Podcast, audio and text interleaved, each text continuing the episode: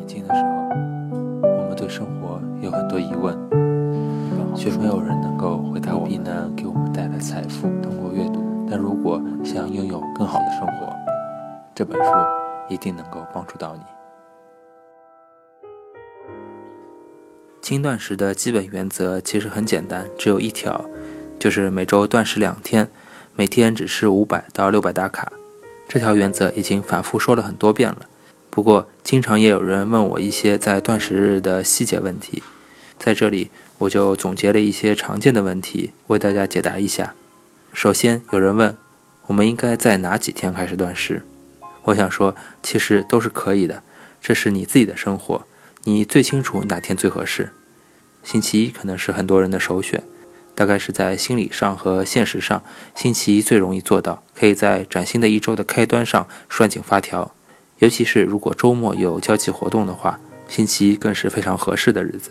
因此，实行断食的人可能会选择避开星期六和星期天，否则要是一家人要共进晚餐或者参加聚会，那要缩减的热量就会变成非常苦的差事。所以，星期四变成了合理的第二个断食日的选择。但是，选择一定要有弹性。如果觉得太勉强，就不要逼自己在那天断食。如果预定的断食的日子精神特别紧绷、疲劳、容易暴躁，那大可以改天再断食。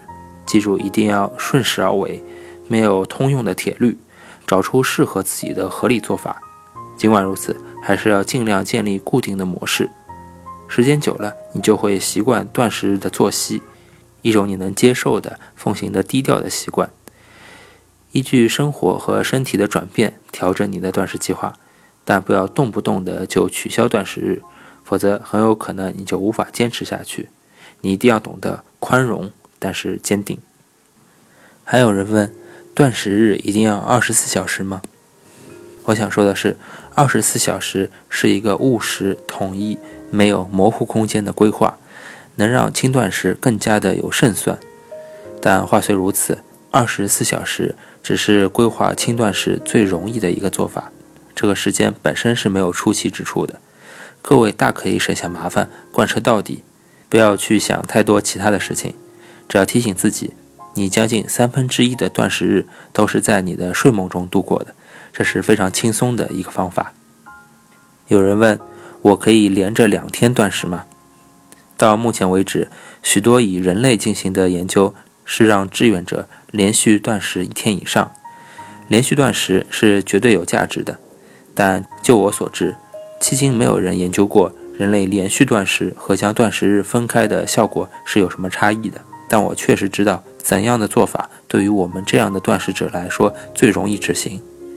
迈克尔曾试过连续断食几天，觉得很难长期执行，因此他拆开了断食日，在每个星期一和星期四断食。同样的，他的体重也减轻了，血糖也降低了，胆固醇、IGF-1 指标都开始下降了。这些都是拆开两天断食的成果，并且十分容易执行。拆开两个断食日也是满足了一个心理的需求。一次断食超过一天，很有可能就会开始心生怨恨，觉得无聊苦闷。这些正是摧毁了减肥意志的情绪。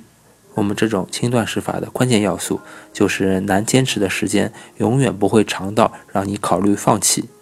等你受够了的时候，早餐就已经在桌上等着你了，而你又结束了一个断食日，完成了一个新目标。有人问我们会减轻多少体重？这个是因人而异的。主要看你的新陈代谢、个人体质，还有你开始断食的体重和日常的活动量。还有一点很重要的就是你是不是老老实实的在执行轻断食。第一周的体重计上减少的数字，很有可能一大部分是你的水分。但幸好，只要按照简单的生理热学理论，每周摄取的热量低于你的基础代谢的热量，一段时间后体重就会下降。你要明智一点，体重不要减得太急促。不应该以急速减肥为目标。不过话也说回来，八周大概就可以减少三公斤的体重，这已经是一个不错的数字了。